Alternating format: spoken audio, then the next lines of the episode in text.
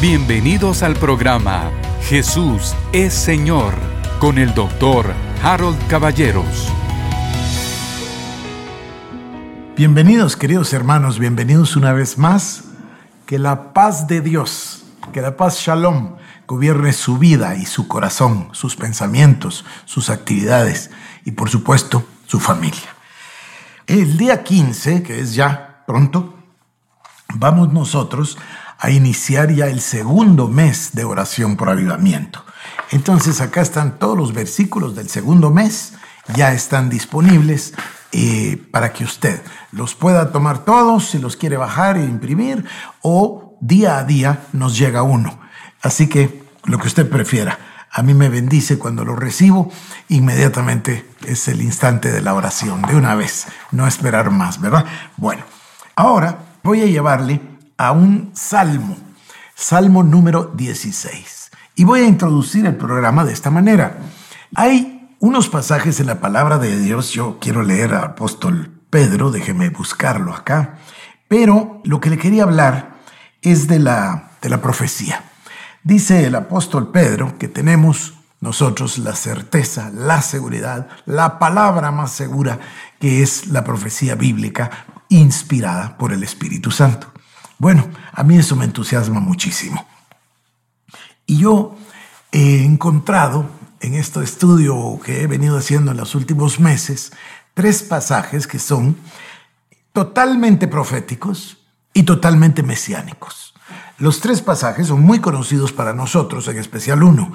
El primero es el capítulo 53 del libro de Isaías. Bueno, todos hemos leído ese capítulo y trata, por supuesto, acerca del sacrificio del Señor Jesucristo y la salvación que Él nos otorga a través de su sufrimiento, como lleva nuestros pecados, bueno, etc. Incluso ese versículo tan grande, ¿no? Y por sus llagas fuimos nosotros sanados curados, como lo repite después el apóstol Pedro. Ese pasaje es maravilloso, es 100% profético. Isaías está profetizando acerca del Mesías. Y le digo mesiánico, puesto que trata del Señor Jesucristo, del Mesías. Después tenemos el Salmo número 22. Salmo extraordinario, parecidísimo al libro de Isaías 53, muy parecido, y narra de igual manera los momentos vividos por el Señor Jesucristo en la cruz del Calvario. Luego hay un tercer pasaje que es el Salmo número 88.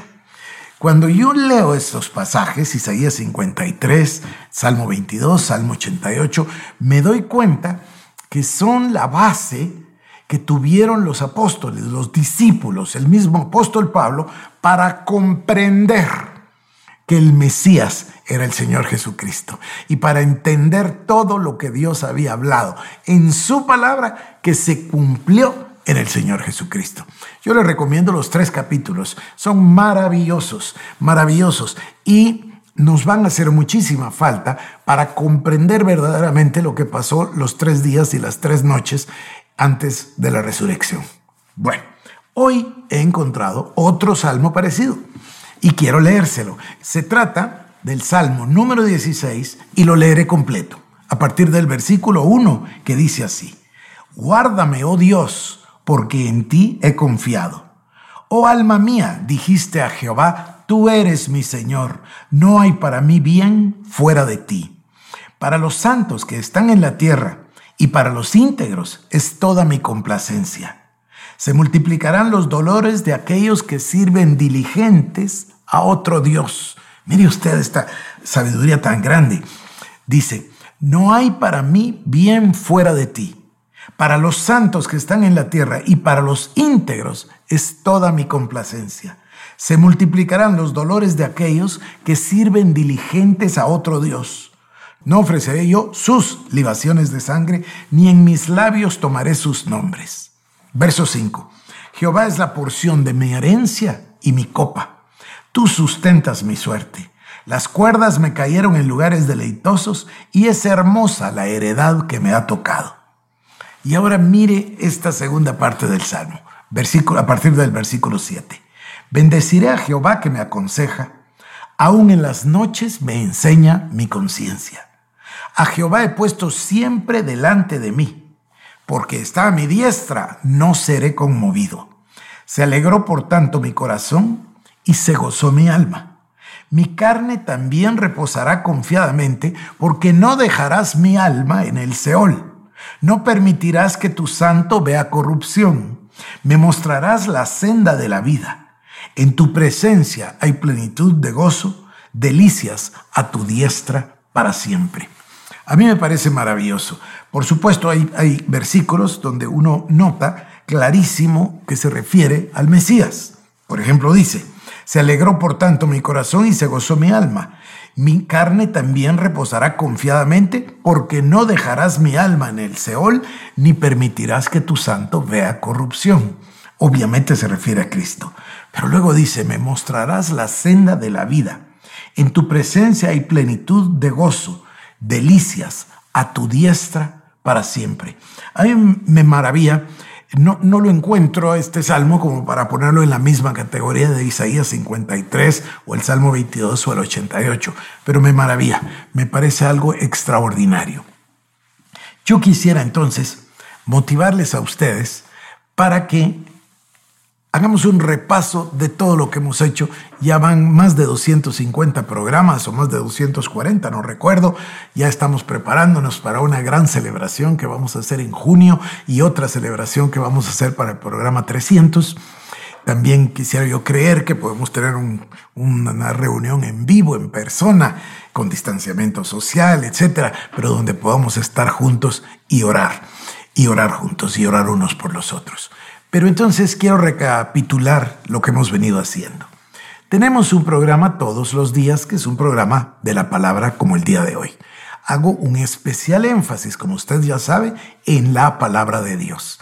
En esa frase que se ha vuelto para mí tan importante, que es la frase, deja que la palabra hable. ¿Para qué quiere usted escucharme a mí? Hay que escuchar a Dios y su bendita palabra. Yo estoy seguro que a través de este programa eh, ustedes han, se han enamorado de la palabra de Dios, de la Biblia, del Logos, del Verbo. Es Cristo, por supuesto. Bueno, luego iniciamos el llamado a la oración ferviente todas las mañanas. ¿Se acuerda usted que lo íbamos a hacer el mes de septiembre, pero se quedó para siempre y lo hacemos todos los días? Ahora nos encontramos en el libro de Proverbios. Cuando terminemos el libro de Proverbios, yo ya estoy listo con el próximo tema.